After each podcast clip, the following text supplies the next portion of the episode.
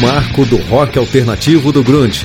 Em 24 de setembro de 1991, a banda Nirvana lançou o álbum Nevermind. Na capa, a foto de um bebê mergulhado como se fosse alcançar uma nota de um dólar. O segundo álbum da banda norte-americana foi a estreia do baterista David Grohl, tocando ao lado do vocalista e guitarrista Kurt Cobain e do baixista Chris Novoselic. O antigo baterista Ted Channing também colaborou na gravação. Na época, o Nirvana não era tão conhecido como veio a se tornar depois do sucesso do álbum. A primeira faixa, Smell Like Teen Spirit, virou hino entre os jovens.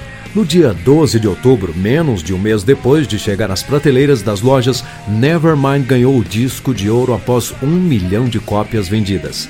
Em janeiro de 1992, Nevermind alcançou o primeiro lugar na lista da Billboard, substituindo Jangles de Michael Jackson.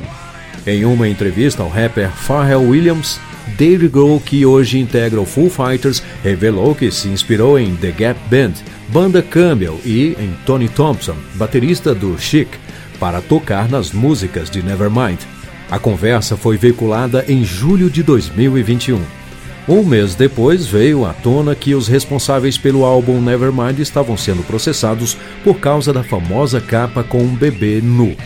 Spencer Elder, que tinha quatro meses quando foi fotografado, alega que foi vítima de exploração sexual infantil comercial. Os pais teriam recebido apenas 200 dólares na época. Além de uma indenização, foi solicitado que as partes íntimas sejam cobertas na foto.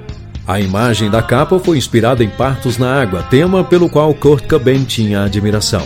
História hoje. Redação: Beatriz Evaristo. Sonoplastia: José Maria Pardal.